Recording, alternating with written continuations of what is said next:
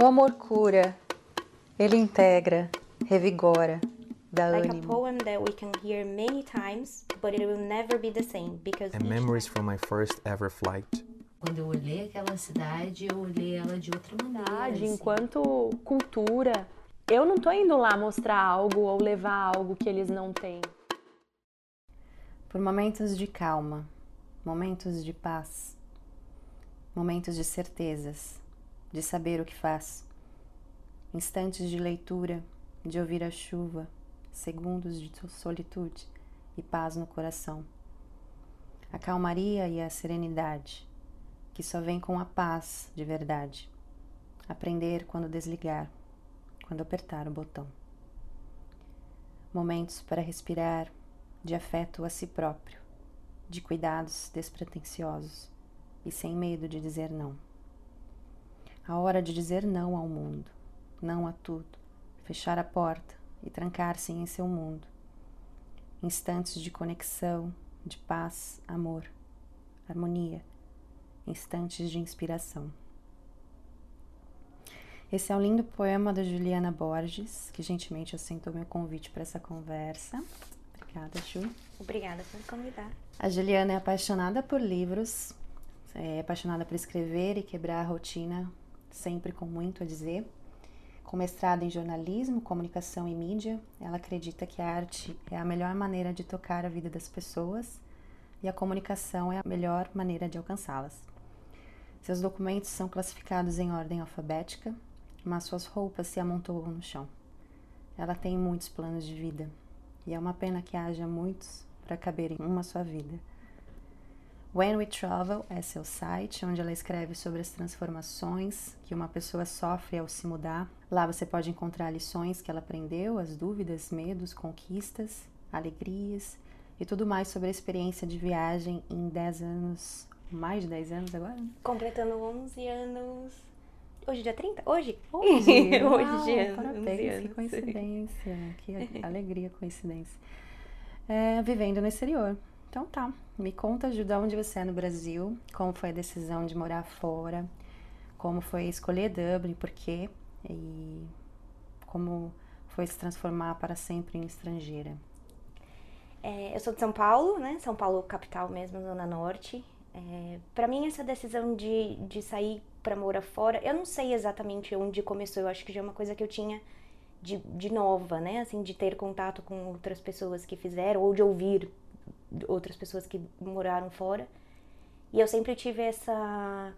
Eu sempre fui muito curiosa, assim, muito querendo, muito. É, prezando minha liberdade, querendo conhecer outras coisas e querendo sair muito rápido do colo dos meus pais, assim, sabe? Eu sempre falava pro meu pai, eu vou fazer 18 anos, eu vou sair de casa.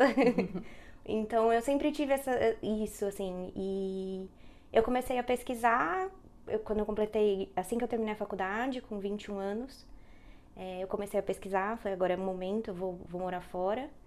Inicialmente eu vi Londres, né? Foi uma. A irmã de uma amiga estava morando lá e eu entrei em contato com, com ela, tudo, e essa era minha, minha meu plano original. E acabou que não deu certo, meu visto para Londres foi recusado. Eu não queria viajar sem visto, não, né? não queria entrar como turista, até porque eu conhecia muito pouco da vida fora, nunca tinha viajado para fora, nunca tinha entrado no avião, nada. E só que eu tinha feito o processo de visto com uma empresa. E aí eles me ligaram um dia de manhã e fez assim: "Ah, você já pensou em ir para Irlanda?" E eu tava até dormindo assim, a hora que eles me ligaram, que eu já tinha saído do trabalho, já já tinha é, planejado a viagem, tudo. Quando não aconteceu, eu não sabia o que eu ia fazer. Aí eles me ligaram falaram isso. Eu falei, desculpa, mas eu não sei nem onde fica. Uhum. Mesmo, assim, nunca tinha escutado falar, nunca, né? Aí eu falei, ó, depois eu dou uma olhada. Ela falou, ah, vou te mandar um e-mail, vou te mandar umas informações. Dá uma olhada, ver o que você acha. E aí Dublin foi assim. Eu, eu cheguei bem desinformada aqui, assim, sabe? Bem sem saber exatamente o que era. Aconteceu e deu certo. Que bom. Tem um texto no seu site, né? Que você fala uh, a alegria de não ter dado certo a viagem a Londres, né? Algo desse tipo. Isso, é. Foi até um. Eu ouvi essa per... uma pergunta, assim, num podcast de uma escritora que eu acompanho. E ela fez assim: qual é a melhor coisa que nunca te aconteceu? Assim, sabe? Porque a gente sempre foca naquilo que acontece Sim. ou naquilo. Que... E, e é isso, assim, foi uma, uma dessas coisas de. Ainda bem que eu não fui pra lá, assim, É. sabe? Porque provavelmente eu já teria voltado. Eu não sei, né? A gente nunca sabe, mas é. A vida poderia ser muito diferente. Assim. Ainda bem que não deu certo. Essa é uma pergunta que eu sempre acho muito interessante também. E se, né? Que E não existe o e se, né? Mas como você se realizaria, né? Como você realiza que teria sido se você tivesse ido para Londres? Será que você teria conquistado o que você conquistou hoje? Será que você seria o que você é hoje, né? É, então, é, são, são coisas. E não tem como a gente saber tem. jamais, porque pode ser. Pode ser que teria sido muito ruim ou muito bom. Exato. De, de um jeito ou de outro, eu acho que as coisas sempre acabam funcionando, né? Sempre acabam, acabam se ajeitando, mas a gente não, não sabe. Que bom que foi aqui. É. É, que morar fora é um caminho sem volta. Que uma vez estrangeiro, sempre estrangeiro. Essas afirmações parecem ser unânimes em meio a nós, os próprios estrangeiros, e também aos estudiosos, como o teorista Stuart Hall, que definiu o estranho familiar. Ju, você acredita que um estrangeiro, depois de anos morando em outro solo, existe a possibilidade dele se tornar parte da sociedade como um todo, ou isso é impossível? Eu acredito que sim. Eu, eu, eu me sinto muito parte da sociedade irlandesa, eu gosto muito da cultura irlandesa por estar aqui e tal. Eu acredito que as pessoas se tornam parte da sociedade sim. Porém, eu acho que a gente. Uma pessoa que viaja, por isso que eu escrevi de uma vez estrangeiro, sempre estrangeiro, é, eu acho que a gente nunca vai ter uma pátria só, sabe? Assim, você nunca vai se tornar é, parte da sociedade da mesma forma que uma pessoa que nasceu no lugar, que conhece aquilo, que teve a, a vivência de escola, de infância no lugar. É, mas eu acho que a gente se torna parte de um, de um, é, um ser político, assim, né? A gente pode, pode fazer parte da, das decisões, a gente também faz parte da, da cultura, a gente também faz parte do, é, da, da sociedade em si, de, de conhecer, de ter opinião. Eu acredito que sim. Ser um estrangeiro é se permitir ser moldado de alguma forma, né? quanto a novos hábitos, novos modos de enxergar as coisas, e assim nos permitindo nos recriar e levar e trazer esses novos aprendizados a outros mundos, né? assim como um pássaro que leva uma semente de um solo a outro. Quando se fala eh, do termo apropriação cultural, o que, que você acredita que esse termo se refere? Eu acredito que é essa, essa questão, como você mencionou mesmo, da gente levar é, um pouco da gente para um outro local e adaptar a nossa cultura também a cultura do local, do local, porque a gente leva o que a gente conhece, a gente leva a nossa arte, né, em forma de expressar, da nossa criatividade, mas a gente deixa que o local também influencie a gente e, e acontece uma mudança dos dois lados, assim, essa, essa é, interação, essa troca, é, ela é- acontece da gente fazer na cultura deles e a cultura deles fazer na nossa cultura também. Então acredito que é essa questão, assim. Você acha que a de- gente consegue impactar eles aqui de alguma forma com nossos, não sei se hábitos, mas algum modo de enxergar o mundo? Eu acredito que sim, muito. Eu acho que a gente tem uma- um impacto, principalmente é, brasileiro na Irlanda, porque a gente chegou, eh, somos muitos e a, e a cultura é muito forte. A gente trouxe música, então tem muito irlandês conhecendo a música, tem textos, tem é, a forma de viver, assim, até coisas simples como a forma de comemorar datas, que agora eu, conhe... eu encontro muitos irlandeses que falam, ah, vocês comemoram o Natal na noite do dia 24, né? É uma coisa que para eles ninguém imaginava, jamais imaginaria se uma pessoa não, não começasse a morar aqui e fazer esse tipo de comemoração, assim. Então acho que a gente influencia sim, é, que eles fazem parte, que eles entram, começam a conhecer a nossa a nossa cultura, tudo. E, e eu- a questão, a gente também conhece a deles, assim, também se abre, tem uma interação muito boa. Um abraço. Eu vejo que eles, alguns é que são amigos que têm convívio com brasileiro, abraçam, né? Isso É, talvez não fosse muito comum na verdade. cultura deles. É verdade, essa questão do, do abraço. É, até cumprimentar com, com um beijo, né? A gente tem essa questão de cumprimentar com beijo. Eu lembro que uma vez eu encontrei, é, eu acho que ele era dos Estados Unidos, eu não lembro exatamente de, onde- de que parte que ele era, mas ele, no- no- na, na cidade dele, de onde ele veio, só namorados, namorados não beijam na rua, não, não trocam afeto na rua, e trocavam beijos no rosto, só namorados, não, não, não é, Amigo. amigos, nada. Só que ele entrou e começou a conviver e nas festas de brasileiro com a gente, assim, e tinha festa que só tinha brasileiro, tinha dois, três estrangeiros. E eu lembro que nas primeiras festas, quando eu chegava, eu cumprimentava, porque eu não, não iria pular, né? Cumprimentar todos os brasileiros. Ele ficava vermelho, assim, muito, muito sem graça, todo assim, duro. E depois, de- na quinta, sexta festa, ele já. Ele já chegava e cumprimentava a gente com um beijo. Já entendeu que era assim. Que é assim. Que não é, não tem problema. É, que não, não, não significa nada, assim. É. Mesmo a gente falando pra ele, no começo ele ficava sem graça, né? Engraçado que a gente reage mesmo, mesmo tendo o conhecimento, a gente reage do... e depois se tornou uma coisa normal. Ele, ele mesmo começou a praticar isso. É, é legal ver que eles se soltam um pouco mais assim também, né? Eu, eu tenho amigos irlandeses que dançam forró há anos. É, né? Esse então. contato próximo com o corpo, assim, de outras pessoas que você não conhece. Foi até uma curiosidade que eu tive com ele, assim, e aí, como é que foi, né? Você entender que essa dança aí precisava desse contato físico, né? Algumas pessoas tiveram esse trabalho ali, né? Internamente deles também para desenvolver essa, essa soltura, assim, do corpo e da intimidade, né? Querendo ou não. É, é, né? sim, é verdade. E, e- e são coisas curiosas, porque às vezes acaba que é, as pessoas de fora, por exemplo, eu conheço pessoas que dançam forró também, irlandeses, e, e- e sabem que é uma dança de contato, que é um.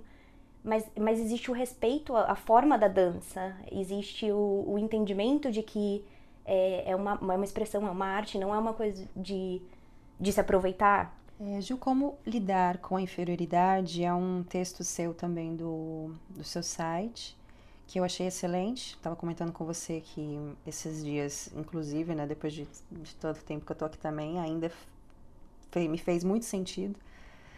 É, é um assunto que eu acredito que tem que deve ser abordado entre nós, né, expatriados. Como, me diz, como, como definir se alguma situação que a gente passa fora, né, morando em outro lugar, em outro país, é uma situação de discriminação ou é uma situação in- interna sua de, de autoconfiança? Então, eu, eu, eu fico meio eh, com receio de, de apontar, porque eu acho que a própria discriminação é uma coisa, ela, ela é real, ela exi- existe, mas às vezes o que eu não, sin- eu não me sinto discriminada por alguma coisa que aconteceu, outra pessoa se sente, entendeu? Então é uma linha meio flexível. Existe, é lógico, a ofensa clara, né? Ofensa explícita, e isso é uma, uma discriminação. é, e isso não tem jeito, acontece, a gente tem que lidar. Mas eu acho que é- essa questão que às vezes a gente. A, a pessoa foi ignorante ou falou alguma coisa. E a gente acha que, ah, não, é porque me tratou assim porque eu sou estrangeiro, porque eu, porque eu não sou do país deles, e, e- não é, e não é, porque a pessoa trataria assim qualquer pessoa, entendeu? Eu vi isso até é, no texto, eu explicava mais e eu, eu tirei uma parte do texto porque começou a ficar muito longo, mas eu, eu falava muito da questão da minha gerente, que eu tive uma, uma gerente que realmente ela tinha uma atitude mais, mais ríspida, ela era uma pessoa mais seca. E no começo, quando eu comecei a trabalhar nesse lugar, eu achava que era sempre com estrangeiro. Eu falava, não, ela pega no pé de estrangeiro e ela acha que. E, e não, ela pega uma pessoa para Cristo. E não importa, depois de um tempo eu percebi que, não importa se era estrangeiro, holandês, americano, era, era um que ela pe- pegava e realmente pegava no pé da pessoa e tratava uma pessoa mal. Não justifica, entendeu? Porque eu acho que ninguém deve tratar mal ninguém. Mas essa, a questão da inferioridade é isso, é da onde a gente pega isso como uma coisa do. um mecanismo de defesa, sabe? Uma coisa assim de, ah, não, eu, eu, eu fez isso comigo só porque eu sou brasileira, sabe? Então, eu acho que essa coisa da gente de, de já se colocar numa posição onde, ah, eu vou. É, é, como dizer assim, eu vou ser cleaner para o resto da minha vida, ou o fato de que é, eu sou cleaner, eu não posso, sabe assim, é, é, de se sentir numa posição de que uma pessoa que trabalha com limpeza no Brasil não tem uma condição de vida da mesma que tem aqui, sabe? Então a gente já coloca a gente mesmo nessa posição de, de se sentir mal, de se sentir para baixo, de se sentir. E aí tudo que acontece a gente reafirma isso. Eu acho que eu aprendi uma coisa recentemente é, da psicologia de que quando a gente acredita numa coisa, a gente acha é, situações para reafirmar aquilo. Então, se a gente acredita que um copo é vermelho, a gente vai achar tudo em volta para provar que aquele copo é vermelho. Então, se a gente já se sente assim, se a gente já acha que não tem o, o mesmo direito que uma pessoa que mora aqui, Uhum. tudo que acontece ao redor a gente vai achar que é por causa disso. assim. Ah, Então, Você vai estar enxergando por um ângulo só, né? por um ângulo só, É, exato. Reafirmar. É. Eu vejo assim que às vezes, ah, eu trabalhando em alguns lugares também, talvez eu tenha percebido que o, o medo do estrangeiro, né? Não falando só em relação ao brasileiro, já trabalhei com, com polonesas que são excelentes trabalhadoras, assim, são ponta firmíssimas, mas elas, elas têm uma garra, assim, uma gana, assim, que parece que elas não queriam permitir que a vaga delas fosse em algum momento é, substituídas, né? Assim, eu sentia que elas tinham medo de, de perder o espaço delas.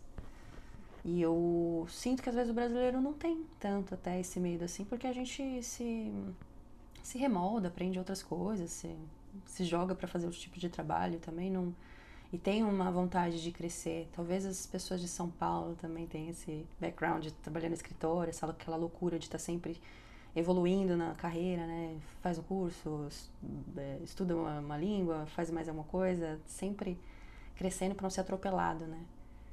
Sim, é verdade. E uma coisa interessante que eu, eu acredito que também pode fazer parte do, do, do, do modo da pessoa pensar. Por exemplo, você falando dessa questão de a pessoa não querer passar, não, não querer que a vaga seja preenchida, não querer passar a vaga.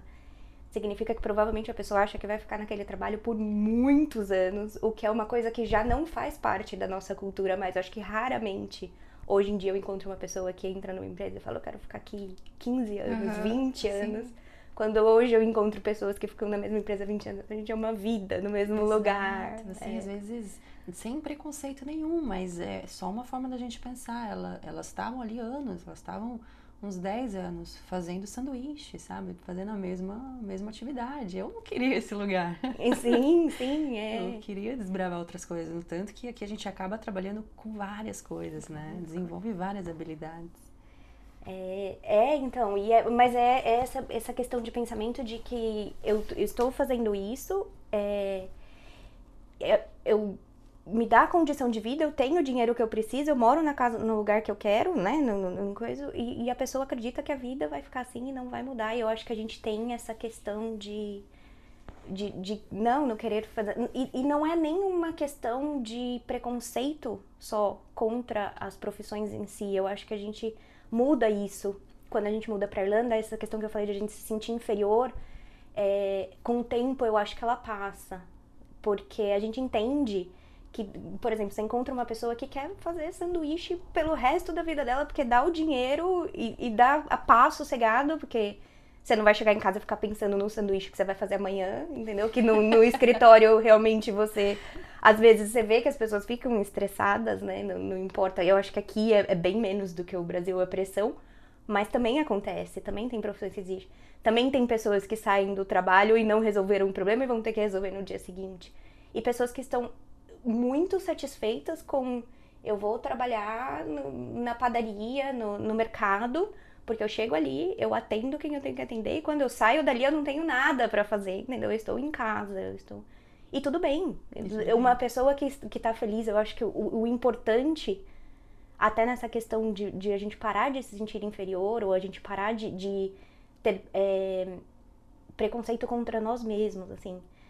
Cê- a gente, você não tem que ser melhor que todo mundo. Se você é feliz fazendo o que você é, eu acho que isso que é importante, entendeu? Encontrar esse essa coisa do do eu lembro que, por exemplo, é, uma vez eu visitei o Brasil e meu padrinho falou pra mim, eu tava trabalhando em loja, né? Eu trabalhava na, na Argos na época. E meu padrinho fez assim: "Ah, mas você já tá lá um bom tempo, né? Vai mas é isso que você vai fazer? Você vai mudar pra fora pra trabalhar em loja?" Eu fiz assim, ó, não sei. Eu não sei se eu vou mudar, tal, mas enquanto eu estiver feliz, eu vou trabalhar em loja e não me preocupo, assim, sabe? Não, não me vejo menos, assim, mas você vê que ele me via, assim, ele fala assim, poxa, mas você estudou, fez faculdade, não sei o que, vai trabalhar em loja, e daí? Uhum. Sabe, assim, eu, eu, eu, eu me sentia tão realizada enquanto eu estava fazendo as coisas dentro da loja, como eu me sinto realizada hoje trabalhando no escritório, como se daqui a dois anos eu mudar para outro lugar e tiver que trabalhar em qualquer outra coisa de, de limpando de novo ou atendendo, eu sei que eu vou fazer sem nenhum problema, sabe? Essa questão de, de me ver menos por causa da minha profissão, eu, eu perdi, assim, né? Eu tomara que perdi para sempre, eu acredito que perdi para sempre, mas eu, quando eu escrevi sobre essa coisa da inferioridade, foi por, foi por isso. Acho que com o tempo você aprende a se olhar de, a olhar a felicidade de modo diferente. Sim, as prioridades mudam. Muito. E a vida se torna mais simples?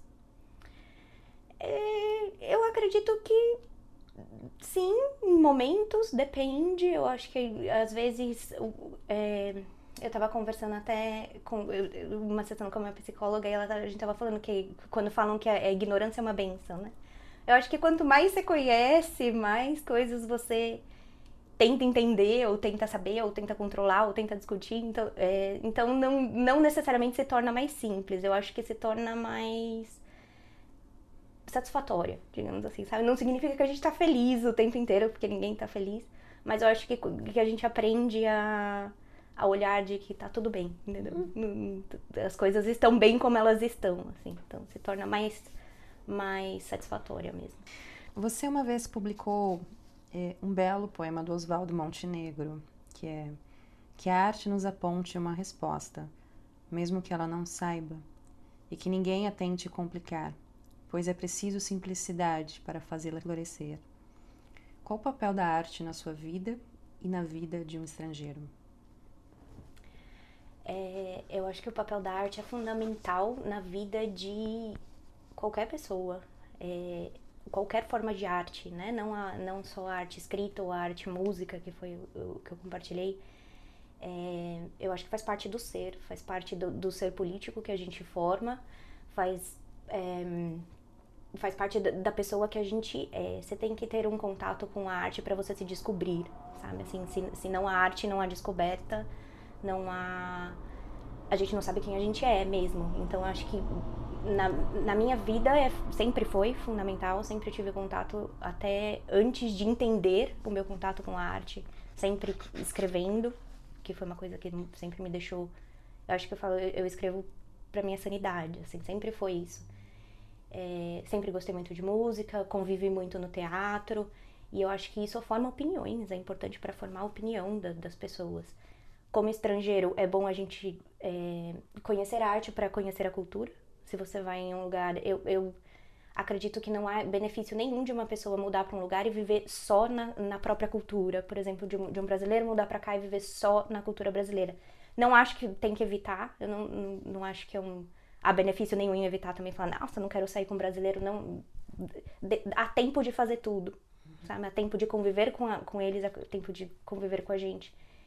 E eu acho que a arte é principal para isso. Você, você ir em, em, qualquer coisa que, que seja, mesmo que, por exemplo, eu não tenho muito entendimento de pintura, não tenho muito. Mas você entra no lugar e você vê que alguém colocou o tempo, o esforço dele em fazer aquilo para expressar alguma coisa, tem, a gente aprende alguma coisa sobre isso. Então eu acho que é, é essencial. É essencial para o autoconhecimento, para você saber quem você é perante a sociedade, formar uma opinião e sair da ignorância, assim. É esse o papel. Qual foi a maior transformação que a Irlanda te causou? Nossa, é... eu acho que tu, tudo, eu não saberia é, eliminar, né? Colocar só uma coisa, tipo, apontar só uma coisa. A, a Irlanda me transformou como pessoa, me transformou como mulher. Eu acho que a mulher que eu sou hoje até é, a questão de, de como a gente se, se, porta, como a gente se coloca como mulher perante ao, ao homem, a um relacionamento, tudo isso a Irlanda me ensinou, assim, são muitas transformações, então não, saberia uma só.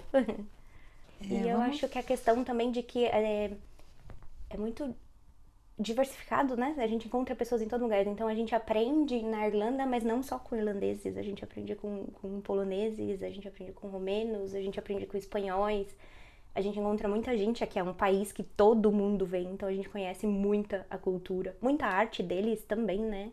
É, dançar salsa, aprender bachata, merengue, essas coisas assim que, ensinam a gente a, a se expressar, ensinam a gente a, a se conhecer, né? Então...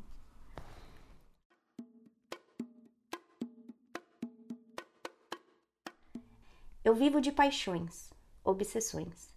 Paixões passageiras, inocente besteiras, como a criança a esperar o presente de Natal. Eu vivo de paixões, rápidas, quase instantâneas, que são como a maré, a subir durante a noite, retornando ao seu lugar pela manhã, como se tivesse passado. São paixões tão passageiras que não têm tempo de puxar a cadeira e se assentar. Passam pela porta, rodopiam um salão, dançam meia valsa e se vão. São paixões que passam sem nada deixar, vêm sem convite e partem sem nenhum bilhete postar.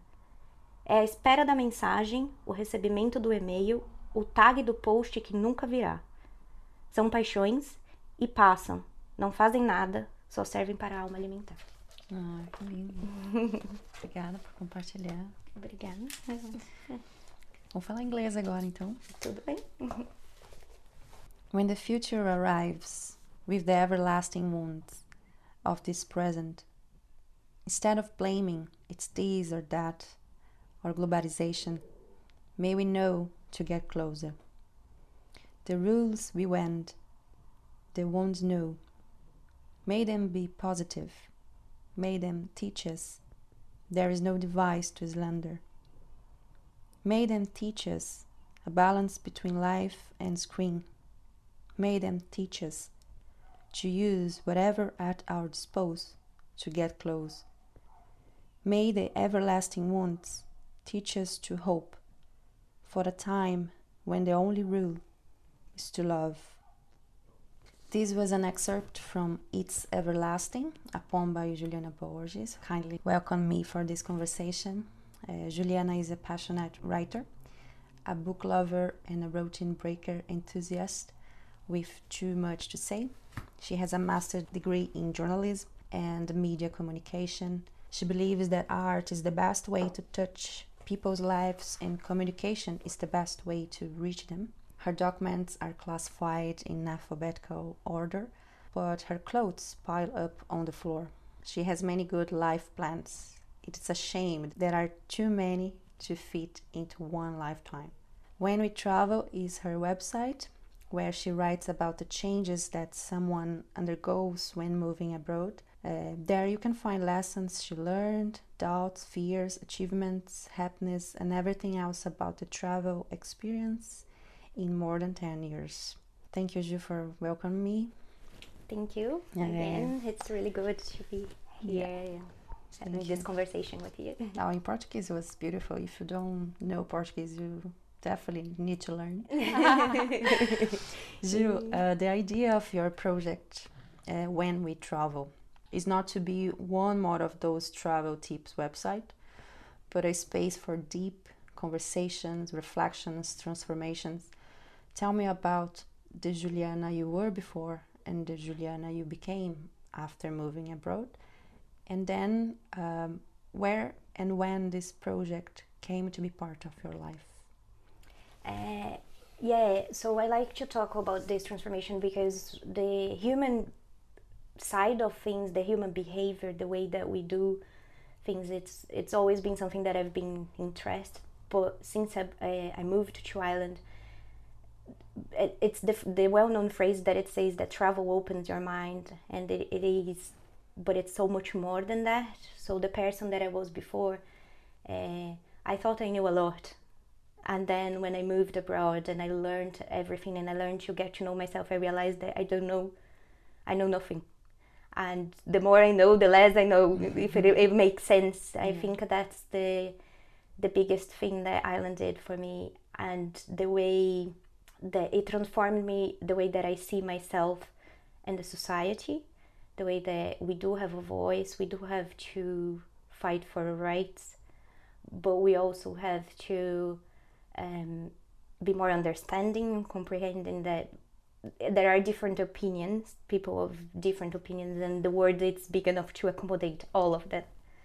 Uh, I think the way that I saw myself as a woman as well, as I mentioned in Portuguese, um, I think before I, I've never been submissive because I don't come from that family, my, not my mom and all that. But I know now how to claim my space a lot better. Even not being submissive before, we had the um, our thoughts were not feminist. We we haven't been raised. We, no, none of us being a feminist. And uh, Ireland has taught me that not not in, in every sense. I'm not a hardcore feminist, as in I fight for everything. But uh, I learned how to position myself as a woman and have this is right, this is wrong, this I don't have to accept. Um, and learn these things as well. What I, I, I should what I, I should understand and what I can't accept. So that's the biggest thing. In, and the project you said when it came to my life originally the when we travel was meant to be for portfolio um, what happened is when i finished the college i couldn't get an internship. The internships here are unpaid and I, I had to support myself. They were mostly full-time the, the vacancies i had. So i said i'm going to create something so i can try to apply somewhere or the, the objective of, of it was always the things that would come because of it, but not the success of the, the project in itself. For example, this interview, and having met you and having submitted the text to diaspora and all that. This is the objective of the, the project. It's the connections I'm gonna make. It's the the people that write to me asking something about how it is to live in Ireland, and or people that I, I had some people that said to me, "Oh, I, I was feeling really homesick and all that, and I thought it's time to go back." And then they contact me and say, "No, it, it will. I know now. I know it will pass. I know It's that phase." it's a phase exactly." So this is amazing. That that's what I wanted from it. Good. How long you have this project? Uh, it's being I started it when I went to Africa in 2018, but it was very I, I didn't put the much effort into it because I just wanted to prove that I knew how to use the tool. So my my idea was to make a portfolio to use WordPress. Uh, I only started to put the the effort into making the texts, editing, and making it a more connection in 2019.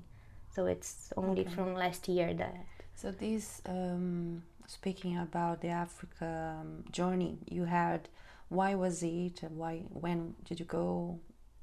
How was the experience? uh, I volunteered for three months and a little, a little bit in the January 2018. Um, it was one of the best things that I did in my life, as, as good as moving to Ireland. Again, it's a, a trip that changed my life in so many ways, and it changed me again. So that's when I started. That's when I realized that this is what I want to talk about because every time we travel, we change, and yeah. So uh, it, it was an amazing experience, amazing journey. Uh, volunteering, I volunteered with kids. Working with kids is already good no matter where we are, but in Africa was Where was exactly was it? it was in Kenya. Kenya. In Kenya, yeah. So I stayed in uh, in the suburbs and the, in the communities of Kenya. And it, it was really good. The excerpt um, I read in the beginning, you wrote this poem, It's Everlasting, during the lockdown, and it was about the lockdown. How are the ones that this lockdown has left you, if it has?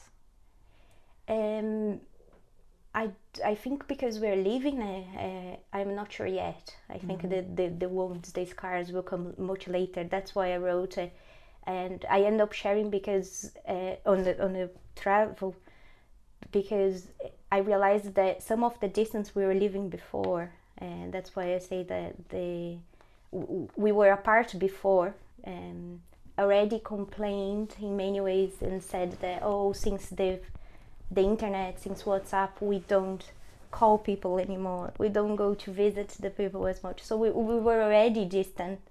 So i'm not sure in the future if they if this will change if we realize that and the wounds will be good will be uh, useful for us to get closer and i hope so that's why but we, we don't know i think it will come Mhm. later Yeah, before the lockdown, um, I read one you wrote in Portuguese uh, called Modern Life. In this piece, you say that technology keeps people apart, something like that. For immigrant like us, the internet is a great way for us to keep in touch with our families and friends who are far from, from us. I think this is really, uh, like you were saying before, is a really complex thought and feeling because sometimes I feel the internet help and sometimes do- doesn't. It seems to me the ones who are closer to us stay apart as they rely on the internet. They rely on social media, like having you as a friend there, and it creates a false sense of togetherness. When behind the scenes, sometimes it's happened something more. There's more to see. What What do you think? Yeah, I think it's it's what you said about, for example, for us that live abroad, who live abroad, uh, it, the internet is very important. It, it's not only about it's it's the best way for us to keep close. So in that in that sense, we have to be grateful for it. But um, I think we have to use to our advantage. We have to know how to use it. So in these cases, it's good. But it, exactly as you said, in a way, it creates a sense of togetherness that it's not there. It doesn't exist. So there are time to do everything. You have the time to connect to people, to see the social medias and all that. But we have to keep an eye to make sure that we are still we still have the human contact. We still having the conversations, uh, mainly with people at home. I think when you when we live with people, we, we take it for granted. We think mm. that, oh, because we are together every day, we're talking every day. No, you're not. So the conversation needs to exist, the debate needs to exist, the discussion needs to exist. And that can't be online. If, if you are close to someone, there is no reason for you to, to, to do it online, for you to share stuff online and not leave the, the presence, the, the, the, person being there. Um, and I think as well, if you live abroad, it's great that we have to use it. We have to use to our advantage. We have to know how to use, but it doesn't mean that you have to visit less. You know what I mean? Mm-hmm. We still should go there. We still should see our family. It doesn't. It's not in place of it. It's it's a plus. It's a bonus, and it should be a bonus, not not to replace anything. I think that's that's what I. Exactly, I agree. Melancholy When We Travel is a poem, is one of your pieces. Could you read an excerpt of this verse? Melancholy, or any more appropriate term you can find for this feeling, fills the newly known rooms when we, everything else that we're familiar with is far away. We don't miss anything, we don't hate anything, and we don't need to be happy or sad. We just need to be. While the modern health living, positive thinking, meditation practicing way of leading our lives suggests that we should cure melancholy with chants and green tea, feeling it does not hurt. It's actually quite poetic. It brings out everything we are and puts us in front of a mirror with our baggage, asking ourselves, what am I going to do with it? These moments can and do happen at home, but it's not guilty free when we are at home and sentiment different than happiness carries the heavy weight of the thought I cannot not be happy if everything I need is right here. When we travel, what we have doesn't matter because all we have is now. Whatever we have when we travel, it's temporary, and even if we bring anything home, when it gets there, it's not the same. Like the feelings, the meaning of things also goes away. So we just let melancholy in Think about everything that has been good, bad, and perfectly balanced all the way here, and how the rest of the journey will be. We let melancholy in while laying down on a different bed, listening to the noises of a foreign city, we let it in.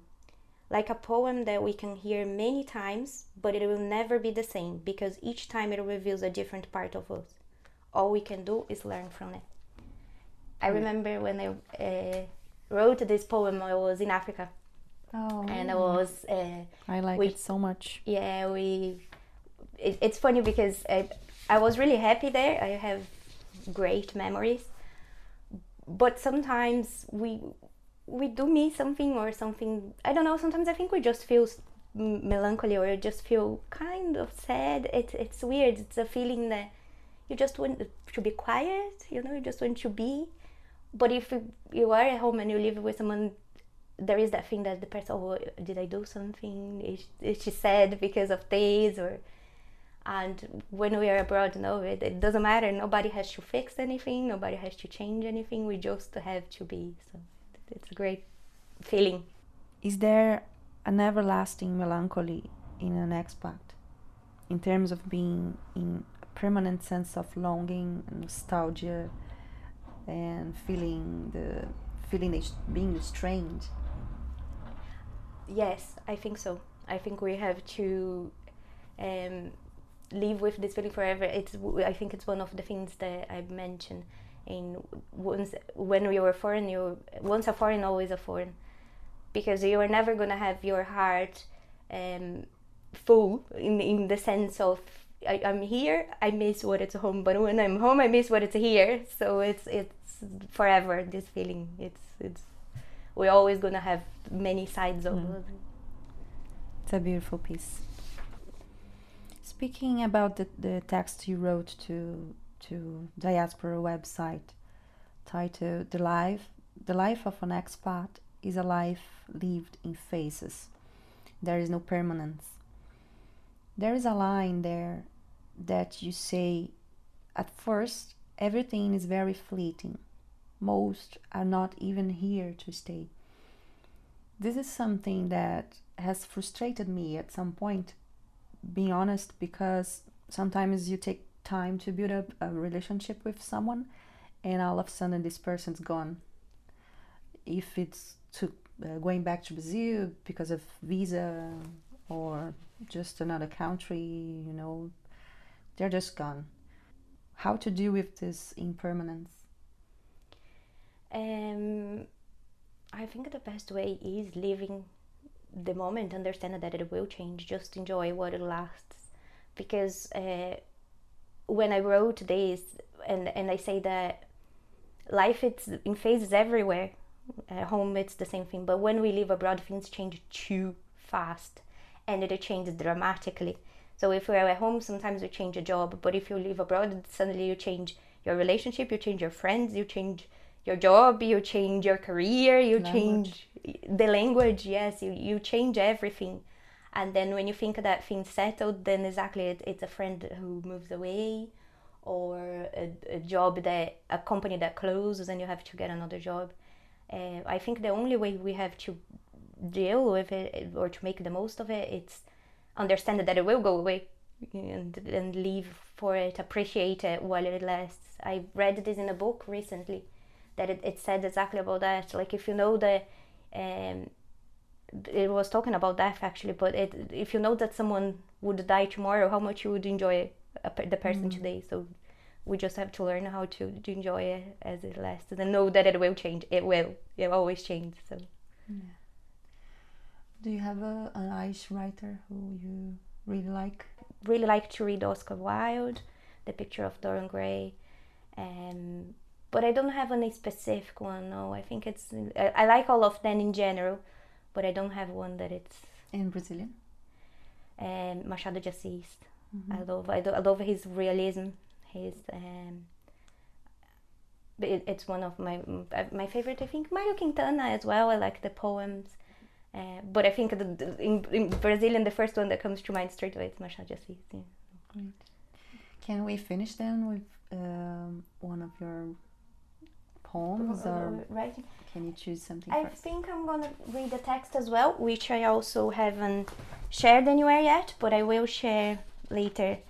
I have a, a lot of things written, and I have a really big problem with editing. Hmm. Editing and publishing it's the thing that I don't enjoy as much as writing, so I keep writing, and at the time of editing, I start writing something else and don't edit what I had to do. Maybe it's not to be added. Yes, but I think sometimes we, we have to edit in the sense that even I, I still write hand. I don't write on, on the computer. I still, but I, I don't care about misspelling. I don't care about the, the proper grammar. So if I just take straight from the notebook to the computer, it will probably not make sense. So, but I don't like these corrections either. so. um, this one here I also wrote when I was in Africa. It's a text, it's not a poem.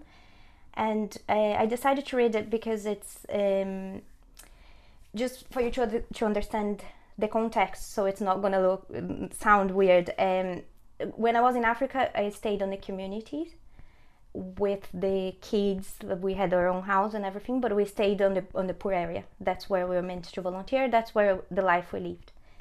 But in Kenya, like in Brazil, we have the inequality. So you have the really rich and you have the really poor living beside. And uh, there is a mall there, uh, uh, they, uh, or shopping center, sorry, but they say, oh, let's go to the mall because they have the American English. And it's a beautiful place with a little lake and uh, really nice restaurants and all that. And when we had to go there for buying something or um, even the supermarket there was bigger, so a bigger selection. It's like you were in a different reality. You were out of the place. It's unbelievable that the same, you see the same thing. Um, how uh, say in a better way? We are still in the same city. We're still in the same neighborhood, but the place is con- entirely different. The way that people dress, the way that people behave. But mostly, what it um, what got me it's that are most white people that are on this rich place. So I will read it and then it can talk a bit, uh, a little bit more about it. So this place is different. No clay streets and no begging kids. A car park full of nice, well looked after cars, driven by well dressed people, mostly white people. I walk into a cafe to treat myself to a croissant and a coffee a luxury that many locals I've met cannot afford. Sitting down, watching all these people having their sandwiches, spending time on holidays with their family, working on expensive laptops, immediately the feeling of disconnection hits me. I am at the wrong place, or at least at the wrong side of the counter. I remember when I arrived in Ireland, I was the one serving people or scrubbing the floor. It didn't matter my pro- profession before. I am a foreign again, yet they are serving me. It seems like business people, volunteers, and tourists have the priority. We are the stars. They believe every white people has a lot of money. I reflect about skin colors and the privilege of white skin. It's because uh, that day I, I, wrote days on the cafe, and it was exactly this feeling. Like when we arrived in Ireland, um, we are the foreigners. We, we are not the main people. We are not the priority. And it has to be that way because we learn to build to be someone in here and they have their culture, they have their life, they have their way of. But in, in Africa, it's different. We, we are the stars, they are still serving us, they are still doing everything for us, and we are still uh, seen as the best, as better than them. And that really struck me as it, it, it's wrong. I'm on their country. They should be the stars. They should be the be- the better ones in, in the sense not the no human it's better than the other, but in the sense that they should be in, in a more comfortable position, and still they they cannot afford what I can afford in their country. So it's not. I, I really reflect on this. We do have a lot of privileges, a lot of uh, a easier way for being right for being white because you are in a country in a continent where it's black people with a lot less not not that none of them has. They do have a lot of right rich people and uh, privileged people as well. It's not that but in general on the majority um, it the, the skin color still makes a difference. It still does. They are still seen as they still have less opportunities mm-hmm. in the world so. very deep and complex. Very, yeah. So we can find this kind of conversations and reflections and good writings in your website. You can visit her on when we travel dot blog. Yes. Perfect. Thanks so much. Thank you.